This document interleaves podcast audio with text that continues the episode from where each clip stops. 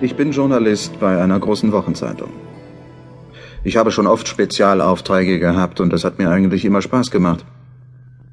Aber diesmal, ich weiß nicht, wie der Chef gerade auf dieses Thema gekommen ist. Einheit der Kirche.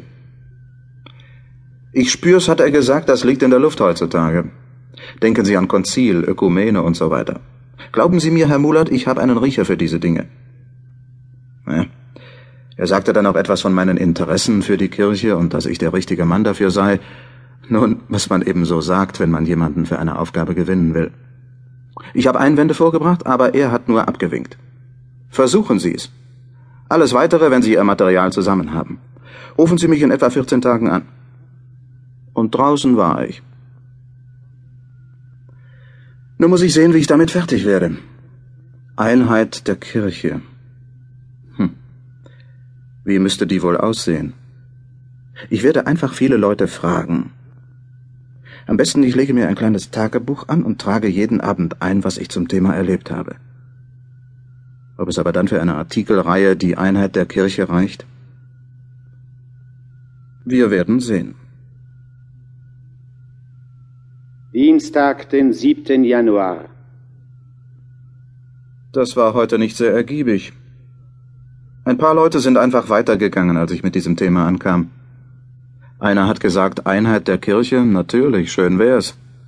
Und wieder ein anderer? Tja, das war eigentlich sehr deutlich, was der geantwortet hat. Ich fragte ihn, wie die anderen auch. Entschuldigen Sie bitte, haben Sie mal einen Augenblick Zeit? Ich möchte Sie etwas fragen. Na, schießen Sie mal los. Was halten Sie von der Einheit der Kirche? Ich bin gar nicht in der Kirche. Ach so. Naja, dann entschuldigen Sie bitte. Nein, Sie dürfen mich ruhig fragen. Dass ich nämlich nicht in der Kirche bin, das hat sogar mit Ihrer Frage zu tun. So. Sehen Sie, als ich mich einer Kirche anschließen wollte, das war vor ein paar Jahren einmal so weit, da wusste ich nicht, welcher sollst du beitreten. Der evangelischen oder der römisch-katholischen? oder einer baptistischen oder auch methodistischen Freikirche oder auch gar den Adventisten. Es gibt ja so viele Spielarten. Sie kennen sich ja recht gut aus. Ja, leicht gemacht habe ich es mir damit nicht. Ich überlegte, welches ist der rechte Glaube? Welche ist die wahre Kirche? Sehen Sie, und da kamen mir Bedenken. Wie kann man denn auch angesichts der Streitigkeiten in der Kirche glauben, dass die christliche Botschaft göttliche Wahrheit sei, wenn die, die sie verkünden, in zahllose rivalisierende Gruppen geteilt sind. Einheit der Kirche? Nein, ich sehe davon noch nichts. Früher, da mochte das noch ganz anders gewesen sein. Aber heute? Jedenfalls, ich konnte mich nicht entschließen.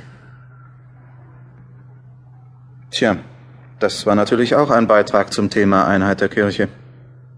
Wenn das so weitergeht. Immerhin, er hat den Finger auf eine wunde Stelle gelegt. Nichts fügt der Kirche mehr Schaden zu als ihre Zerrissenheit. Aber vielleicht hat er sie auch zu sehr von gestrigen Verhältnissen her beurteilt.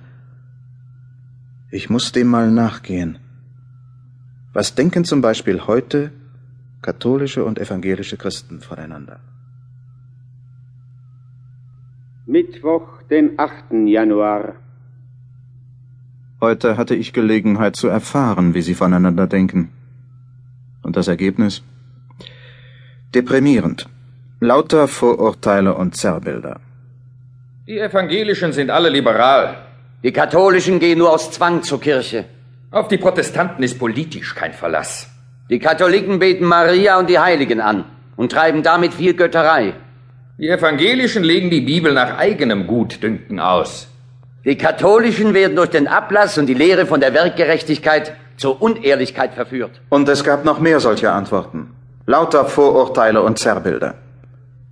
Und dabei wird in beiden Konfessionen bekannt, ich glaube, eine heilige Kirche.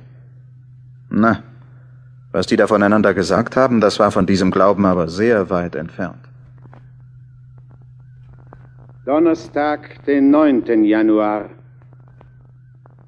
Heute Morgen im Zug nach München saß ich einem Asiaten gegenüber.